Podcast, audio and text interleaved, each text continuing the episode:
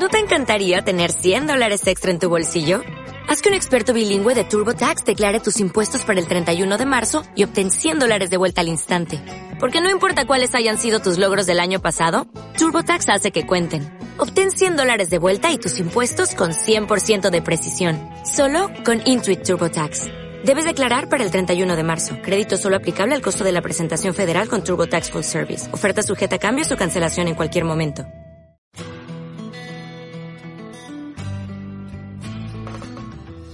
Atrévete a salir de lo habitual. Encara tus miedos.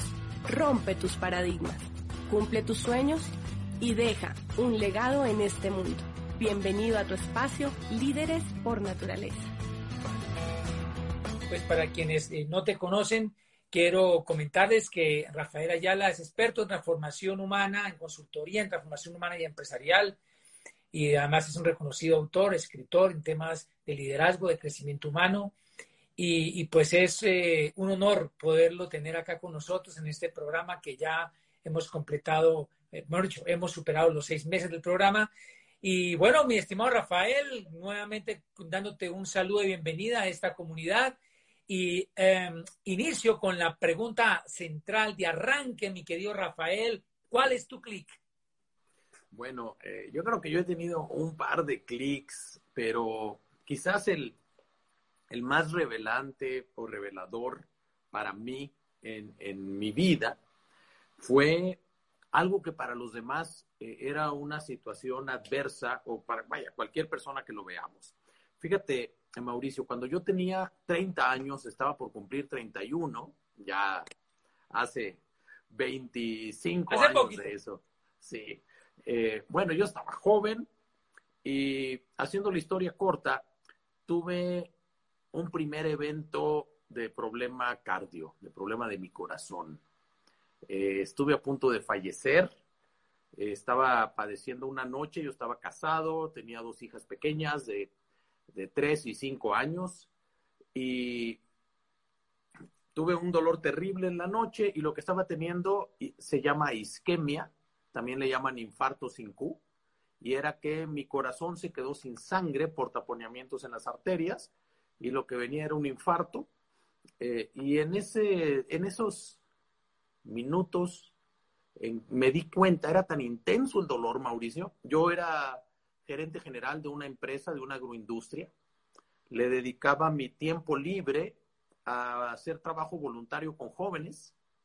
Eh, yo surgí de los medios masivos. Yo trabajaba en medios masivos. Eh, esta empresa, esta agroindustria, era una empresa familiar que que estaba viviendo un reto y yo tomé el reto.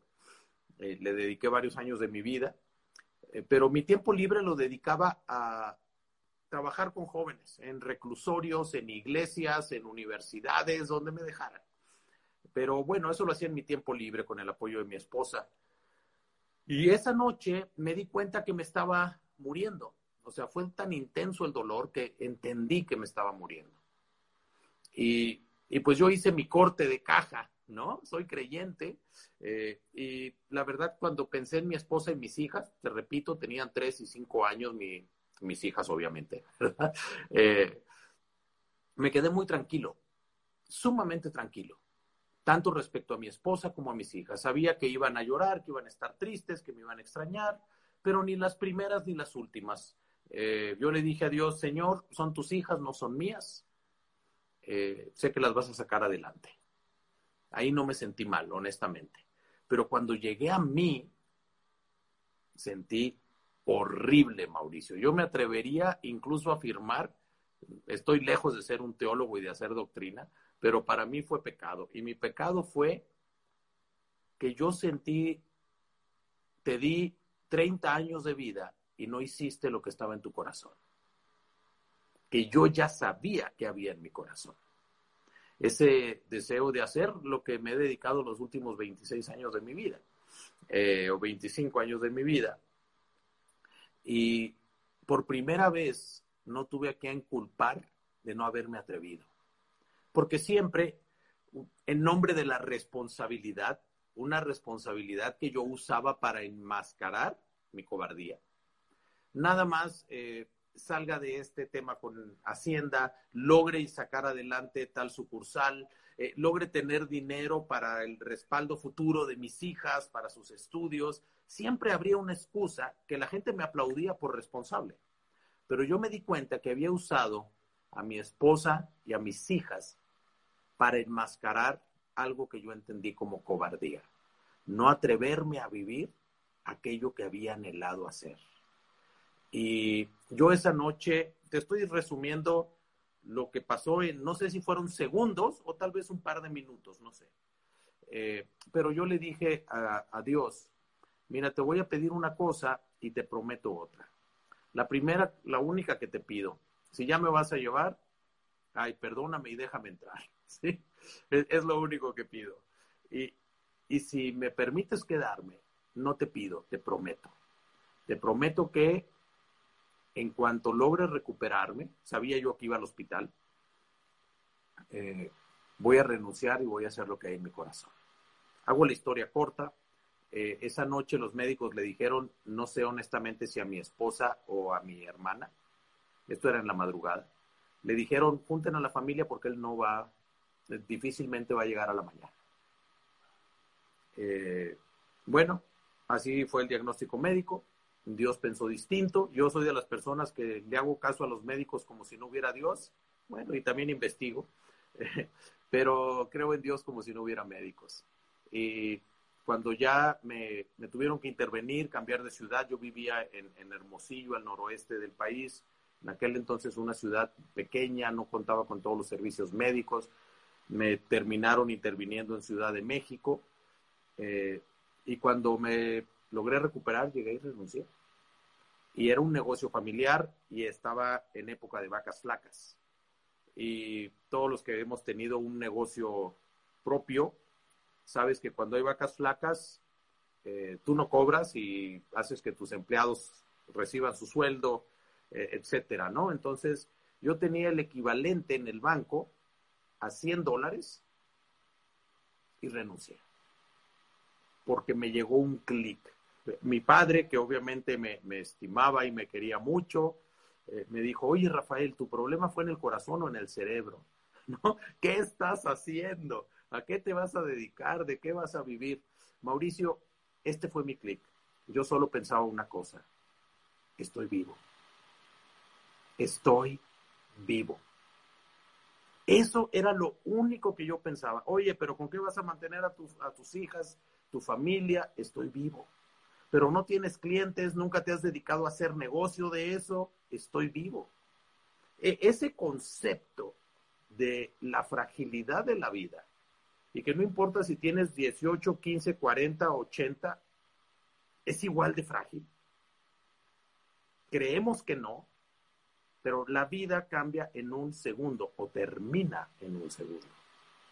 Y ese fue mi clic. Dije, no me vuelvo a dedicar a aquello que no está en mi corazón.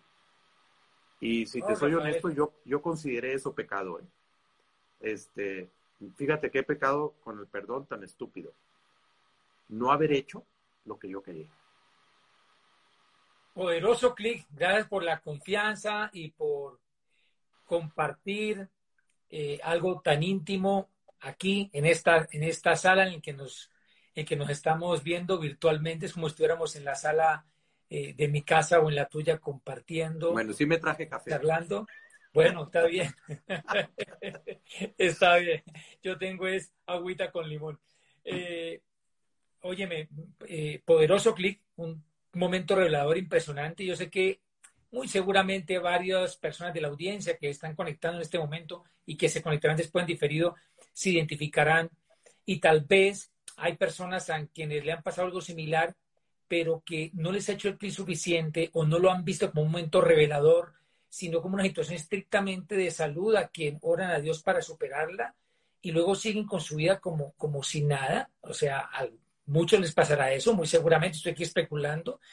Otros como tú hacen clic y, dicen, este es un parteaguas, este es un, eh, como dicen ustedes los mexicanos, me cayó el 20. Y es el momento de, hacer algo diferente, eh, sí, re, poderoso, para, para estar mucho más en contexto, entonces cuéntanos un poquito, por favor, de dónde vienes tú, qué estudiaste, una vez estudiaste, en, qué incursionaste, si fue en el negocio familiar o tuviste trabajos previos, cómo supiste realmente lo que ve en tu corazón y que no te atrevías a desarrollar. Cuéntanos un poquito de ese, ese antecedente, por favor. Muy bien. Eh, yo salí de casa muy joven. Salí de mi casa de mis padres a los 17 años. Me fui un año a Estados Unidos. Eh, lo único que yo quería era aprender el idioma, haciendo trabajos pequeños, los que hacemos cuando vamos para allá, desde quitar nieve de las aceras, lavar platos en un restaurante, etcétera. Eh, y me propuse aprender el idioma. Estaba yo muy joven, tenía 17 años. Lo aprendí y me regresé, pero me fui a Ciudad de México. Estudié eh, comunicación con especialidad en cine y yo trabajé un tiempo haciendo, nosotros le llamábamos cine alternativo, la verdad es que era cine pobre, era cine, ¿no? Realmente, pero se oía más intelectual decir. Sí, sí, sí, más cool. Sí, es, y bueno, y lo creíamos, pero también hice televisión un tiempo para, para Televisa, eh, luego trabajé en prensa, mi, mi, vida fueron, eran los medios de comunicación. Pero como te digo, eh, mi familia vivía, mis padres vivían a 2.000 kilómetros eh, de Ciudad de México y, hubo una situación con el negocio de, de, mi padre que necesitaba ayuda. Y yo le dije, yo te voy a regalar dos años de mi vida para ayudarte en el, en el negocio. Y esos dos años ya se habían convertido en seis. Wow.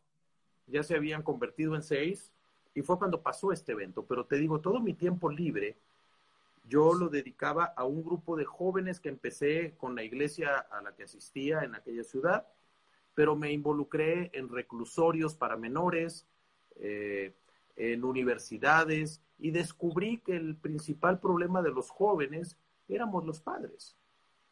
Y entonces me empecé a involucrar con los papás. Y, pero todo esto lo hacía en mi tiempo libre en mi tiempo libre y realmente yo jamás pensé voy a ser escritor, tampoco pensé voy a dar oratorias y hablar en público. Eh, no, yo lo que vi fue una necesidad, una necesidad muy grande en la relación padres-hijos en aquel momento. Y dije, bueno, si yo puedo ayudar, que bueno, me empecé a involucrar con los papás por los problemas que veía con los hijos. Eh, y empecé a dar charlas y una, en una ocasión se enteró alguien de, de, la televisión que yo trabajaba voluntariamente con jóvenes en reclusorios. De hecho, los jóvenes con los que yo trabajaba eran con los que habían entrado, menores de edad, que habían sido detenidos por cometer homicidio. Y, mi, en mi corazón lo que había, esos jóvenes iban a salir por ser menores de edad en un par de años, dependiendo la... Eh, eh, acá en México no es legal que haya sentencia para menores pero le cambian el nombre y en lugar de sentencia son puntos y los puntos son meses. lo mismo. Eh, y mi preocupación es que esos eh, niños iban a regresar al lugar de donde salieron. Y lo más probable es que reincidieran. Eh, entonces, mi, mi, anhelo era ayudarles a que de entrada no regresaran al mismo lugar, cambiarlos de ciudad, pero cambiarles la mentalidad que se dieran cuenta que era gente valiosa, que podía cambiar su vida, etcétera. Y, se enteraron una persona de televisión, hicieron un programa y, me, preguntó, Rafael, ¿cuál es el principal problema que encuentras con los jóvenes? Y sin dudarlo les di, le dije sus heridas del alma. Te hago la historia corta. Se hizo el programa Sanando las heridas del alma. El Internet no se había comercializado todavía. Y fue tal la respuesta de la gente que me vi obligado a escribir un libro, que me tardé como tres años, de tanto que me insistían y me insistían y me empezaban a invitar. De hecho, mi primer libro y el que más se ha vendido y el que se sigue eh, imprimiendo es Sanando las heridas del alma. Eh, disculpame, pero eso ocurrió antes de tu episodio de salud o, o, o, después, que ahí me perdí un poquito. Pasó antes. Antes, ok. Antes, pero pues yo tenía un ¿En trabajo, tiempo, tiempo, completo y en mi tiempo libre yo hacía eso. Eh, y, y, yo más que pensar en voy a ser escritor y todo, la gente me pedía un libro. De hecho, lo primero que primero hice el audiolibro que libro, porque no tenía tiempo. Eh, y vaya, lo que terminó siendo un acto de servicio, se terminó convirtiendo eh, en mi profesión. Regresé a la universidad para estudiar. Descubrí un área que me fascinó, que era ayudarle a la gente a descubrir la capacidad que tiene para mejorar su calidad de vida, para mejorar sus resultados. Regresé a la universidad, toda mi vida he sido autodidacta, he sido adicto a la lectura desde niño. Eh, y entonces me metí a estudiar, seguía eh, ayudando a los jóvenes, a los papás, y luego los papás me decían, fíjate que en mi trabajo, y a fin de cuentas, lo que me pedían era relaciones humanas, problemas humanos, conflictos, toma de decisiones, eh, cómo restaurar relaciones. Y, se terminó convirtiendo en toda una carrera.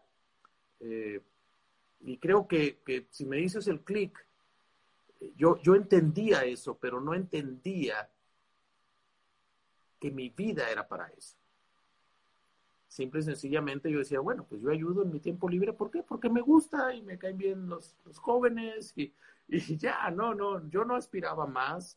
Todo el mundo me pregunta, oye, ¿cómo le haces para desarrollar una carrera de autor, de, de conferencista? Y mi única respuesta puede ser, busca necesidades que puedas suplir y súplelas no pensando en tu carrera, sino pensando en realmente ayudar a la gente. No resolverle a la gente, no somos Dios, no somos, bueno, yo no soy Mesías, soy bastante incapaz, yo lo que trato de hacer a la gente es ayudarle a que se dé cuenta de su capacidad, de su, de que tomen conciencia de qué están haciendo mal, qué pueden hacer mejor, qué pueden desarrollar. Yo me considero un espejo eh, y que no sea como el de Blancanieves, ¿no? Que cuando no les gusta lo rompen, bueno, ni modo a veces, pero que, podamos ver nuestra realidad y la capacidad que tenemos. Y, y ese evento que, fíjate, la verdad, no sé cuántos años tenemos de conocernos y yo creo que ni tú sabías de este pasado mío de, del corazón y todo eso. Déjame decirte que una de las veces que fui a Bogotá, eh, invitado por ustedes, y con una bendición estar allá con toda la audiencia, yo tenía una semana de haber salido de mi segunda intervención del corazón. Llevo tres, llevo tres eh, por una situación genética, ya olvídate. Pero eh, pues Dios ha sido bueno, eh, me como, investigo, sigo investigando, cambié mi forma de vida desde la primera vez, mi alimentación. Yo no llevo dietas, cambié mi alimentación. Yo no creo en tener dietas temporales. Yo creo en modificar, en modificar patrones de conducta, en modificar hábitos, en, modificar su estilo de vida. Porque hay gente que lleva una dieta y luego regresa a lo de antes. ¿Qué va a pasar? Vas a volver a lo de antes, ¿no? En fin. Correcto. Eh, no, impresionante eso que cuentas y, cómo la vida te da un, un, sacudón, ¿no? Es como si Dios en su momento te hubiera pegado un sacudón, te hubiese puesto contra las cuerdas, eh, te hubiera puesto el agua al cuello, para hacerlo de manera simbólica, y te hubiese como forzado, bueno, o, hace, o haces o acudes al llamado que yo te he hecho y que tú sabes cuál es y que está en tu corazón, o pues te vas de aquí porque te traje fue a esa misión y no a otra. bueno, impresionante, impactante. Em, mi estimado Rafael, quiero que, que, miremos algunos temas de uno de tus libros, eh, uno que tú, aunque ya había salido como libro del programa educativo del negocio Amway, como libro del, del del PEC o del libro del INA, Instituto de Negocios Sangüe, tú también nos lo obsequiaste, mi esposa Esperanza Mosquera Pancha, le decimos de corazón, de cariño, que también es música profesional de la Filarmónica de Bogotá. Nosotros coordinamos esa convención. Eh, eso fue en julio del 2014, fuimos los coordinadores de la convención, esa vez tú eras el orador externo, nos obsequiaste este libro que lo recomiendo muchísimo, aparte de que tú has citado y tus, y tus otras obras, Cambia tus hábitos, cambia tu vida, es una obra eh, muy rica, sencilla y que deja unas grandes enseñanzas y ayuda a generar conciencia para que, como bien lo señalas, eh, más de hacer cambios parciales o temporales, mm, hagamos cambios de hábitos que realmente transformen positivamente nuestra vida. Bueno, ah, quiero que abordemos ese tema, mi querido Rafael, y a medida que se te han ocurrido algunas cosas que quieras complementar, reforzar, pues bien, siéntete libre de hacerlo. Gracias, Mauricio. Gracias. Bueno, eh, mi estimado Rafael, ¿qué es un hábito y cómo poderlos cambiar? ¿Cómo poder cambiar los hábitos que no nos favorecen para transformarlos o crear nuevos hábitos que sean totalmente positivos y transformadores? Mira, un hábito es una respuesta automática ante un estímulo. Eh, eso es algo eh, muy sencillo de entender. Yo veo la luz del semáforo que cambia de amarillo a rojo, estímulo, ¿no? Luz roja, la perciben mis ojos, y de manera automática, mi pie derecho va al pedal del freno. Es un estímulo que genera una respuesta automática. Ahora, todo hábito es aprendido. Aprendemos eso y empezamos a desarrollarlo. El, tema es que muchos de los actos que hacemos, hay quienes afirman que es más del 70%, otros estudiosos afirman que más del 90% lo hacemos por hábito. Mm. Mira, honestamente yo cuando hice esa primera investigación me ofendí, porque me estaban diciendo que el 90 o 70% de las cosas que yo hacía las hacía sin pensar. Yo me creía un ser pensante, ¿no? Y ahí me pusieron en evidencia. inconscientes? Sí, o sea, automático, inconsciente, sin pensar. Y, me puse a analizar mis días, cada día. Y desde que se despierta uno, ya por hábito, eh, le da al reloj otros 10 minutos, ¿no? A la alarma, al despertador o sigo una rutina, me levanto y voy al baño, o voy a poner café, o me meto a la regadera, o asearme. Eh, eh, hacemos rutina de todo. Eh, y el hábito no es un defecto, es un proceso, un sistema que el cerebro genera para economizar energía. ¿Por qué? Imagínate que cada vez que fuéramos a subirnos al automóvil, tuviéramos que concentrarnos a ver cómo se opera esta máquina. Dios mío, no. El cerebro, todo lo que hacemos repetir, repetidas veces, lo va a automatizar para que no tengamos que dedicar energía, concentración a ello y lo podamos resolver fácil.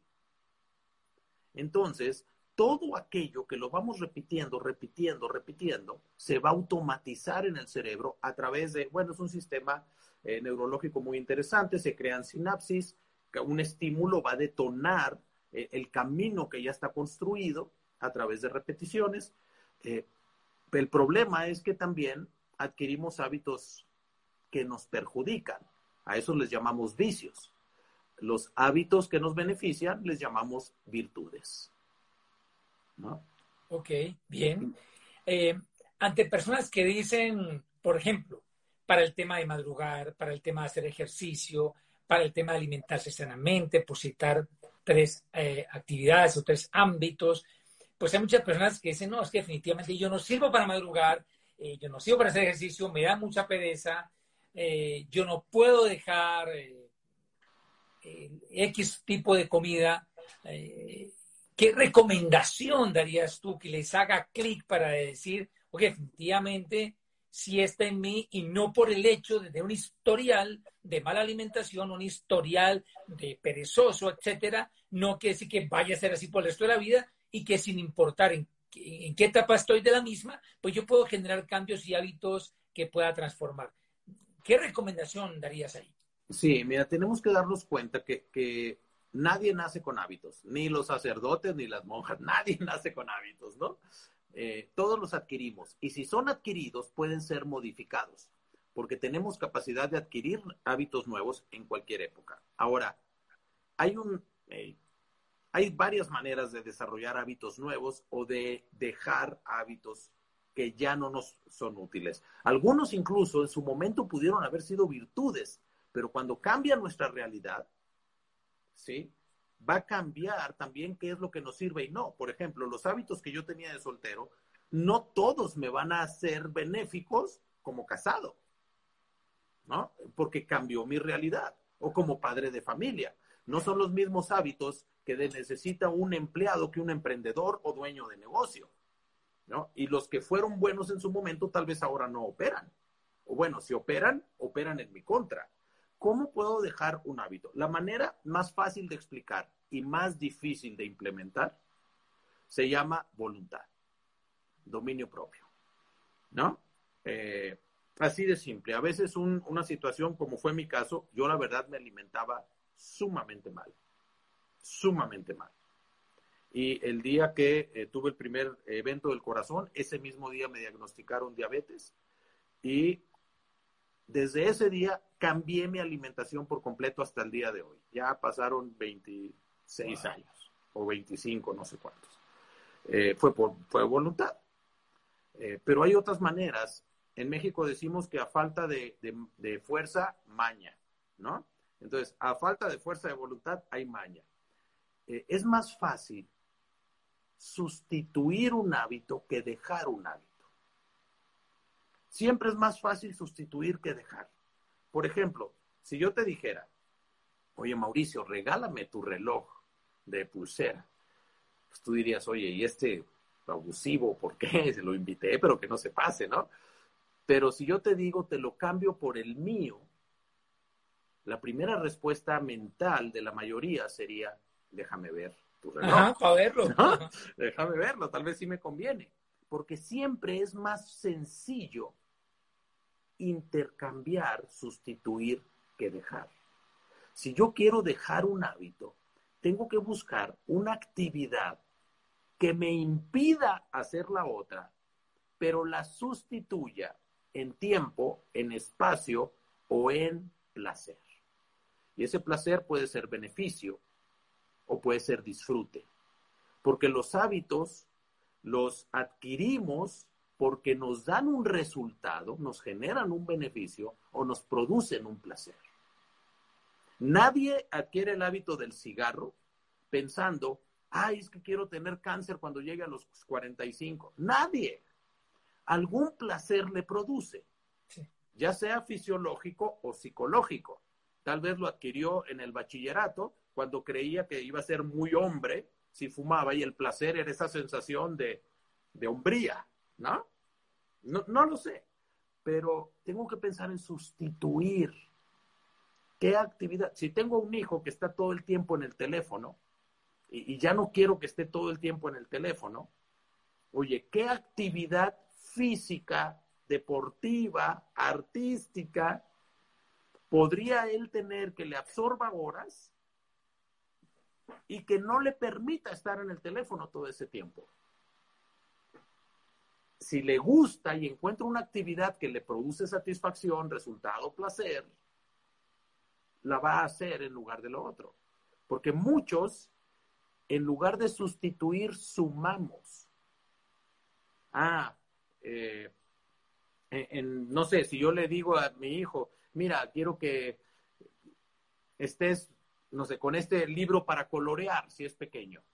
Puede colorear y estar viendo el teléfono no hay problema, no se oponen. Necesito que se opongan, ¿sí? Y otro truco más. Yo le llamo compañero de aprendizaje. Ponte de acuerdo con alguien para rendirse cuentas mutuamente o para entrar a esa transformación y sustitución de hábito juntos. Ese para mí es el método más efectivo de todos. E, es, es como cuando Mauricio eh, quedamos con alguien de, te veo en el parque a las seis y media de la mañana o a las seis de la mañana, o paso por ti o pasas por mí para ir a correr, a caminar, a hacer ejercicio. Suena el despertador a las cinco y media y lo primero que pienso es, Dios mío, ¿para qué le dije? ¿No? Pero como ya le dije, voy. Si no tuviera el compromiso con esa persona, no voy a ir. Voy a encontrar alguna justificación. No, es que ayer me dormí tarde. No, es que me merezco descansar. Ay, ya esperé 56 años. ¿Qué pasa con un día más? ¿No?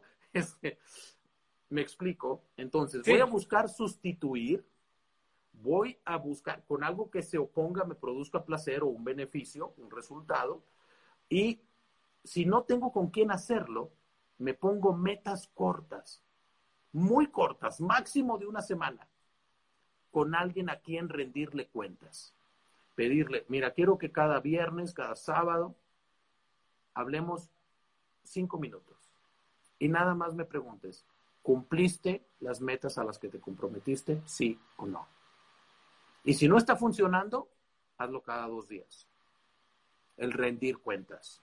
La rendición de cuentas es una manera, yo le llamo candado, de autopresionarme y está comprobado que cuando nos proponemos algo, fíjate qué interesante este estudio, cuando nos proponemos algo que digo, ah, están oyendo a Mauricio hablar con su libro Click y alguien dice, yo voy a hacer eso en mi vida, el 8% lo hace.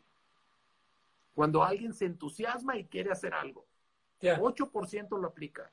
Si además de pensarlo, lo escribe, casi lo duplica, se va al 15%, 15 de cada 100. Si además lo habla, lo piensa, lo escribe y le dice a su familia, le dice a sus amigos, ¿sabes qué? Ya voy a modificar mi alimentación, voy a empezar a, leer, voy a empezar a, eh, a hacer ejercicio, lo que quiera, aprender otro idioma. Si además lo habla, nuevamente se duplica, llega casi al 30% el número de personas que cumplen. Pero aquí está la clave quienes lo piensan, lo escriben, lo hablan y se comprometen con alguien para hacerlo juntos o para rendir cuenta, más del 80 de cada 100 lo cumple. Esa es una clave fundamental. Cuando no hay fuerza de voluntad, puede haber maña. Y yo creo que estos son tips que nos van a ayudar. Ahora, si yo quiero que eso se convierta en hábito, tengo que repetirlo, repetirlo hasta que se vuelva automático. Y olvídense del mito de los 21 días. Es, un mito. Es, es, un mito, es variable, depende de qué tan distante están mis prácticas actuales de la que voy a adquirir. Y eh, pueden ser menos, pueden ser más. Eh, acabo de leer un, estudio reciente en una universidad de Estados Unidos donde se cree que el promedio anda por los cuatro a seis meses de práctica. Que sigue siendo muy poco si quieres adquirir un hábito. Sí, sí total. sí, dependiendo del hábito. Bueno, aquí hay varias cosas. Información valiosísima. Estamos aquí digiriéndola entre todos. Bueno, primero tener fuerza de voluntad. Me parece re importante querer hacerlo, tener la fuerza de voluntad de cambiar, de crear un nuevo hábito, buscar algo que lo reemplace y no simplemente dejar, dejar el hábito, sino eh, buscar algo que lo reemplace y que se oponga para que realmente haya sustitución. Por ejemplo, si la persona se quiere eh, tiene el tema de la pereza, no madruga, por ejemplo, y es fumador, hay dos, dos hábitos que realmente son vicios, ¿verdad? Porque son hábitos negativos, no favorecen al, a la persona, a su organismo, pero si, como dices tú, se compromete con otros y, se une a, un, grupo de, trote o de running que llaman, por ejemplo, y que se quedan de ver a, tal hora a las 6 de la mañana y que pasan mutuamente el uno por el otro, se turnan quién pasa por quién, en fin. Entonces es una actividad que va a reemplazar el dormir más y hace que tenga que dejar el cigarrillo porque si no, no va a dar la talla y se va a fundir en el primer kilómetro. La capacidad pulmonar es excelente. La capacidad pulmonar es de las pocas cosas que se opone al vicio del cigarro. Okay. Capacidad pulmonar. Bien, perfecto. Entonces, están, eso es para, para reforzar los tips que tú das. Y mm, yo recuerdo que en el libro de, es que yo, yo como digo, la cuarentena me leí Mañana después de, cinco, de las 5 de la mañana, y entonces en ambos libros, creo que en ambos sugieren lo que tú mencionas también, de tener como un partner, ¿no? Un coequipero, una coteja, eh, un par, ¿no? con quien hacer equipo y medirse y estar eh, retroalimentándose mutuamente y, darse y rendirse cuentas. Eso me parece, me parece genial. Eh, allí, por ejemplo, Robin Sharma habla de 66 días, en ese caso particular del hábito de la madrugada, ¿no? Eso, como tú bien lo señalas, los tiempos no son exactos y depende del hábito que queramos implementar. Y, y, del vicio que también queramos reemplazar. Y algo para pasar a otro tema, pues obviamente otro punto, más bien del mismo tema, que también quiero acotar allí, mi estimado Rafael. Y, de esto yo hice un videoclip en Instagram de un minutico, y es que eh, hay gente que se escuda en que tiene que tener un proceso. si bien es cierto, hay cambios que requieren un proceso, hay otros que no requieren tanto. Entonces, te voy a dar un ejemplo, porque en nuestra comunidad de networkers, nuestra comunidad de emprendedores de network marketing, un hábito importantísimo a generar es el hábito de la lectura, tú bien lo sabes, la educación aquí es fundamental. Hay personas que no lo tienen, entonces van con, el, con la excusa de que tienen que dar un proceso. Entonces, en el proceso algunos dicen, voy a leer de pronto por ahorita solo los domingos, luego entonces miércoles y domingo, y se la pasa un año y no leen nada. Entonces, yo le digo, mire, no se pone con, no se va con tanto proceso. Empiece lo que tú decías ahora un momento, empiece, empiece ya, ya, listo. A partir de hoy me leo una bendita página y mañana me leo otra página, pero ya, desde hoy mismo una página y no esperar a hacer un proceso que en últimas termina dilatando y pasa el tiempo y ni proceso ni hábito. ¿ah? la clave con un hábito es la frecuencia. O sea, si yo voy a decir voy a leer una vez a la semana, te vas a tardar siete veces más si es que lo adquieres como hábito. ¿Por qué? Porque estás tomándote cada siete días. Sí. La repetición es fundamental. Imagínate que quieres aprender a eh, computación, alguien que cuando nosotros crecimos en una época en que tuvimos que aprender computación, ¿sí? porque no eran los softwares como son ahora, tan amigables, eh, tan intuitivos.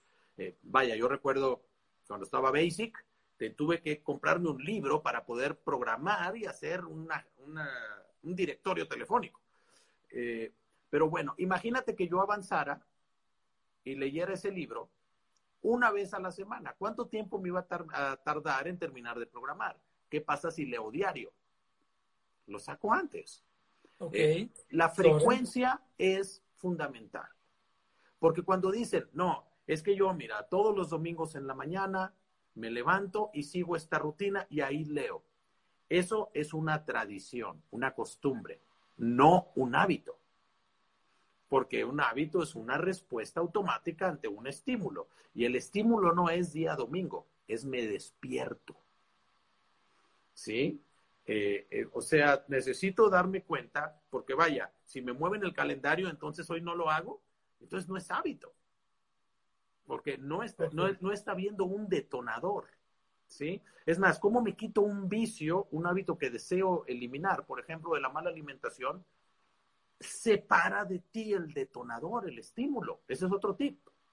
Oye, tú sabes que si hay tales golosinas, tales bocadillos, tales panes, tales eh, semialimentos en tu alacena, si están ahí los vas a comer. No los vuelvas a poner ahí, no vuelvas a comprarlos. Separa el estímulo. Aléjalo de a ti. Pide apoyo a tu familia. Quita la tentación, en otras palabras. Sí, sí, es, es, es alejarnos, porque si ya sé que lo que lo va a detonar es el estímulo, entonces tengo que eliminar ese estímulo o evitar el estímulo. Eh, ¿Cuál es la diferencia entre un hábito negativo, vicio, y una adicción? La adicción no solo me perjudica a mí, perjudica a terceros. Generalmente los que más me aman, ¿sí? Los más cercanos. Y otro punto, eh, paso demasiado tiempo a pesar de que ya no quiero pasarlo. Gasto demasiado dinero a, pesar de que ya no quiero gastarlo.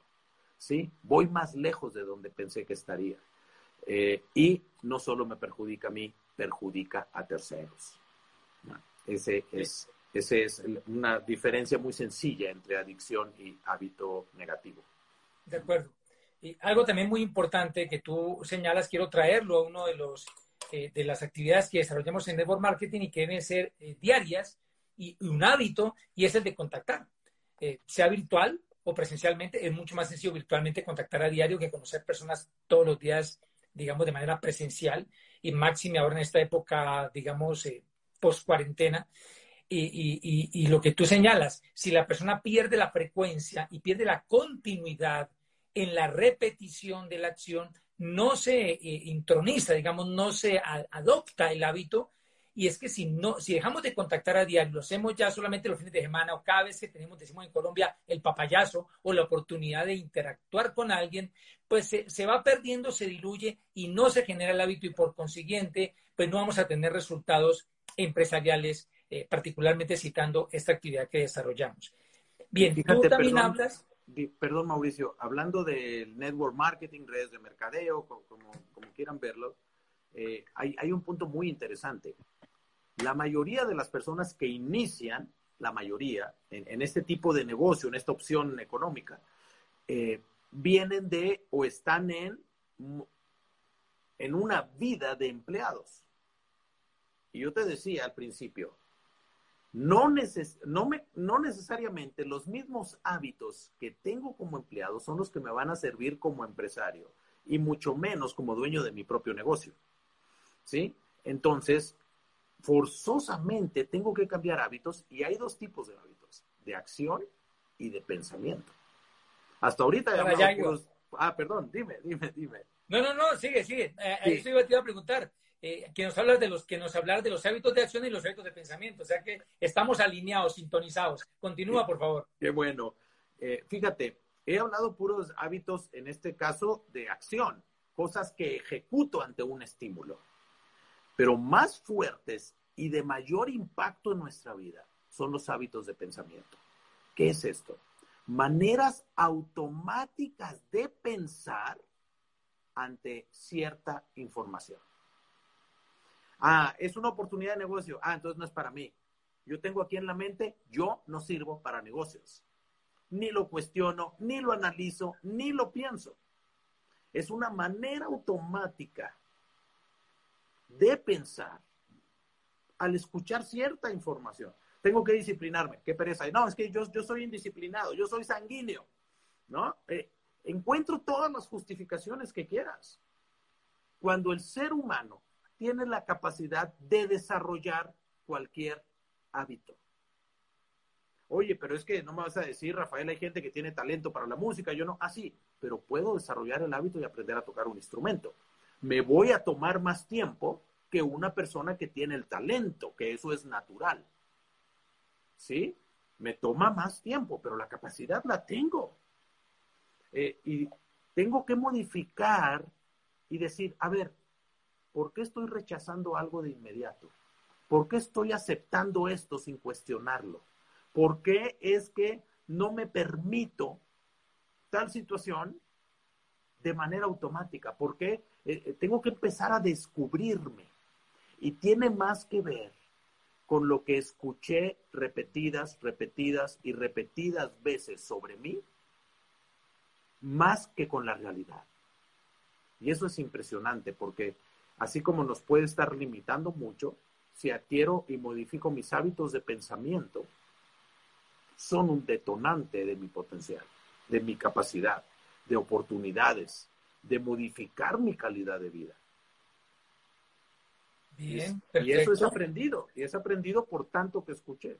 Es que eres malo para la escuela, es que no eres bueno para los números, deberías de ser como tu primo, porque reprobé un examen, tal vez no puse atención, tal vez eh, pues sí, no soy tan bueno, pero estaba distraído, no entendí, no pregunté.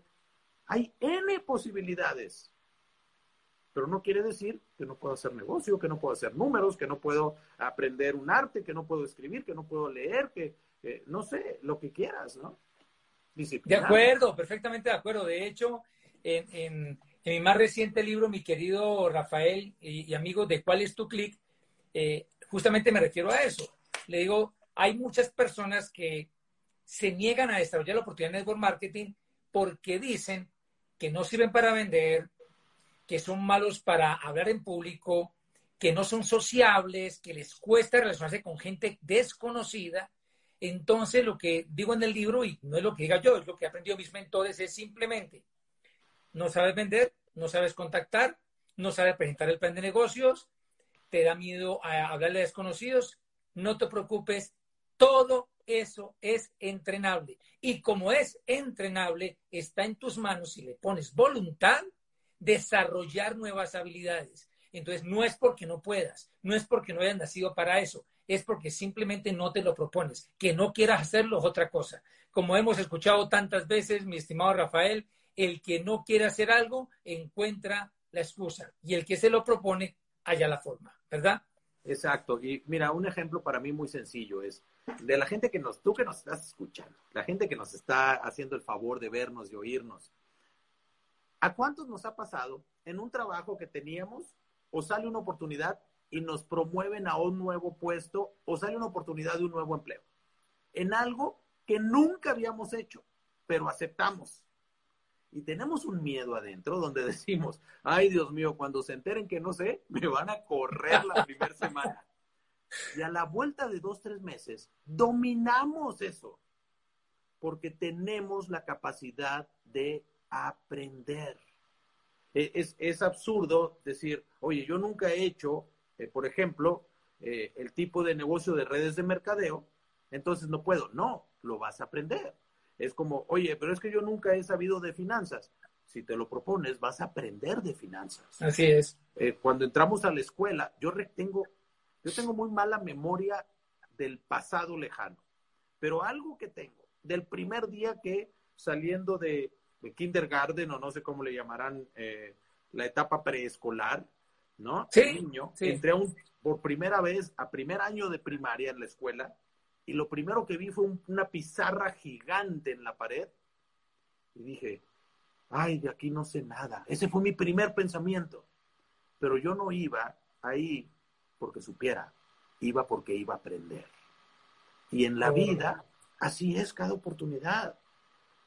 Cada oportunidad es requisito aprender. Es más, si entro creyendo que ya sé, me va a ir mal.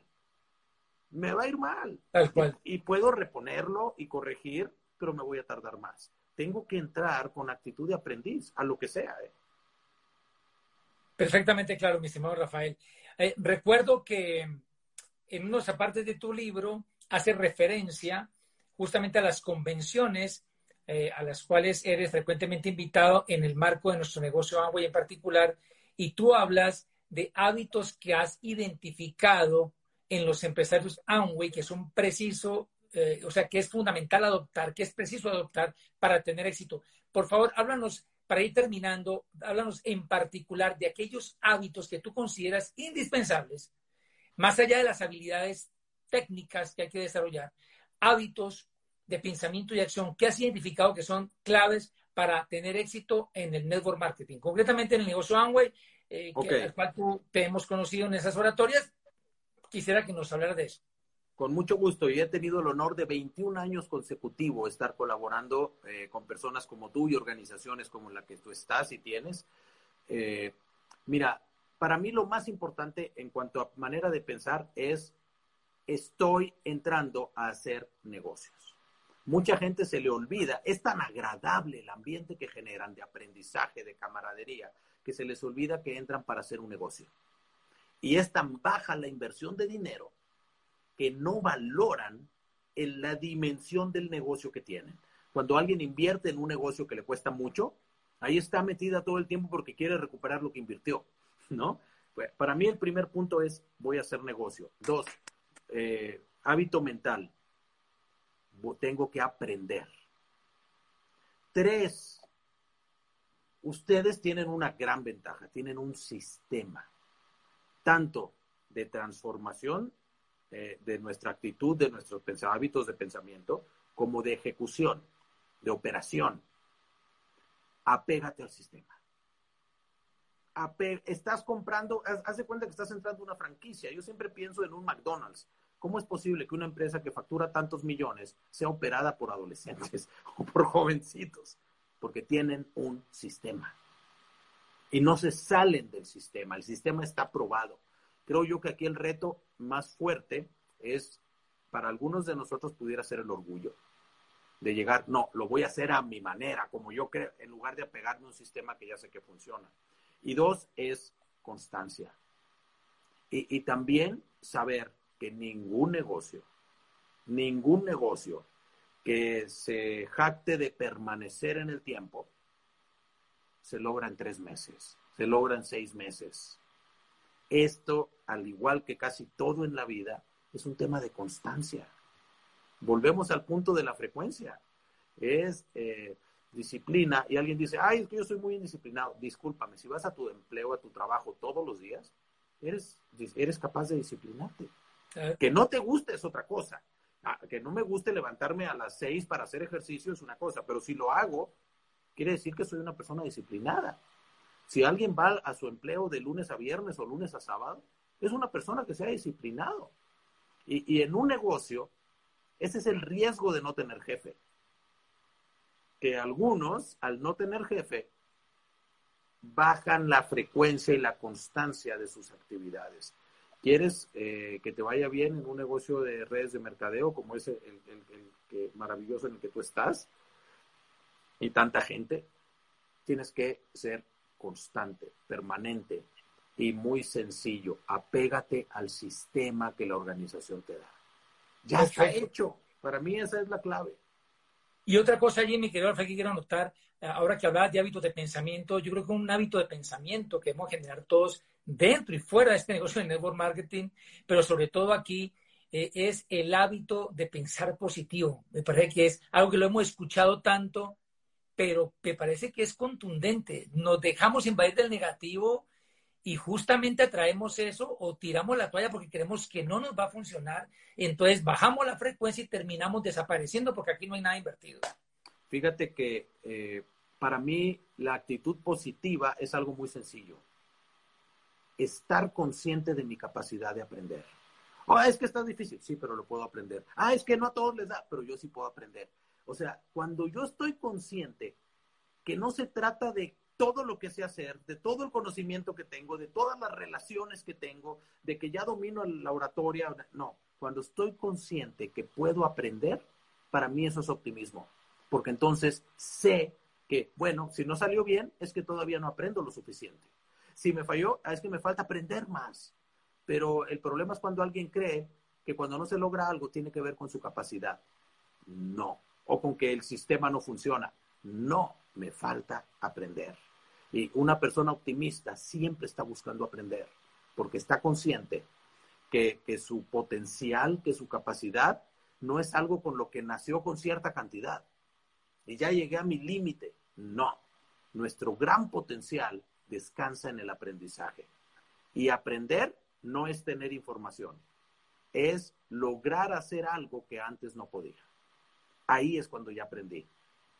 Regio, Regio, mi querido Rafael. Antes de la última pregunta con la que quiero cerrar, quiero que tratemos un tema, pero debe ser por los pocos minutos que nos quedan. eh, tienes una respuesta muy corta, pero yo sé que es regruesa la respuesta, pero bueno. Eh, no tengo, la verdad, creo, creo que no he leído ese libro tuyo, lo voy a adquirir porque no lo he leído, me interesa mucho el tema y sí lo he escuchado, el de Sanando las heridas del alma. Eh, yo leí recientemente un libro, quiero, quiero saber si son las mismas heridas de las que hace referencia este otro libro, que se llama las cinco heridas que impiden ser uno mismo, que son traición, rechazo, abandono, humillación e injusticia. ¿Son las mismas heridas que tú refieres en el libro o son de otra índole? Es una eh, curiosidad que me asalta en el momento, eh, porque el libro lo tengo fresco, este otro que te refiero. Eh, está muy relacionado. Yo hablo básicamente de cinco necesidades básicas del alma, seguridad, aceptación, respeto, reconocimiento, amor e identidad. Pero hablo de cuál es el asesino del alma y cómo restaurar relaciones. Y un punto importantísimo, yo creo que es el corazón del libro, es perdón y restauración de relaciones. Cómo perdonar para sanar y cuál es el verdadero concepto del perdón, al cual yo le llamo la bendición de la injusticia. Bueno, no, entonces a leerlo, a leerlo porque parece que complementa, son complementarios y bueno, entonces, tarea por ahora, leerlos. Cambia tus hábitos, cambia tu vida y sanando las heridas del alma. Antes de dejarte la pregunta final, mi querido Rafael, quiero hacer un pequeño paréntesis con tu venia, con tu venia. Claro. Eh, y, y tú hablaste algo muy importante, algo, algo fuerte al comienzo de este conversatorio, y es cuando te dijeron que le dijeron a tus familiares que fueran a, a verte al hospital porque probablemente no amanecías y bueno, pues eh, te cuento tú y a la audiencia que, que, ayer ha partido una gran empresaria en nuestra organización y quiero hacer un, breve homenaje en, menos de un minuto. Ella se llama Clara Mireya Ponte. Eh, eh, fue, digamos, un ícono en nuestra organización. Fue la primera persona que en Bogotá me copió en el negocio, la primera líder de la cual se se ha generado una organización muy linda donde hay líderes que, se mantienen vigentes, un ejemplo de amor, de bondad, un ser de luz, eh, una persona completamente honesta, servicial, y no es porque ya no esté, es, por, es porque es la verdad y he visto múltiples de publicaciones en redes sociales haciendo alusión al, maravilloso ser humano que era Clarita Ponte. Eh, teníamos la esperanza de un milagro, pero era muy complicado porque no era un episodio como el que en tu caso ocurrió, en una situación que venía de, ya de más de dos años de salud, cada vez se complejizaba más. Y, y, bueno, por un lado descansó su cuerpo y por otro lado le decimos a Clarita Ponte desde acá que nos ha dejado un legado, que la seguimos amando, que seguirá en nuestros corazones. Y yo digo que la mejor manera de agradecer sus enseñanzas es que eh, sigamos en la ruta de nuestros sueños y haciendo este proyecto de negocio en grande, porque el último audio que yo tengo de ella hace menos de dos meses me decía, Mauricito, ayúdame a, a renovar en medio de una clínica, ayúdame a renovar porque yo quiero seguir haciendo negocio en este nuevo año fiscal. Que Dios bendiga por siempre su alma y para cerrar, mi querido Rafael, eh, una recomendación final para las personas que nos están viendo en este momento que tú quieras dejar como cierre de este conversatorio. Y gracias nuevamente por tu valioso tiempo, por tu gentileza y por tus tremendas enseñanzas de vida. No, gracias a ti, saludos a Esperanza, gracias por, por todo esto. Eh, simplemente recordarles una cosa, si estás viendo esto, estás vivo. Y si estás vivo, no pierdas tu tiempo. Hay algo en tu corazón que tú conoces, que está ahí, eh, mi sugerencia es dedícale a ello, dedícale a ello, no está ahí en vano. Y si no te consideras en este momento capaz de dar el máximo en ello, recuerda, siempre podemos aprender. Y a la vida uno no llega a los grandes logros, desde mi punto de vista, con un gran golpe que se logra, sino con la suma de muchos pequeños a través de la constancia.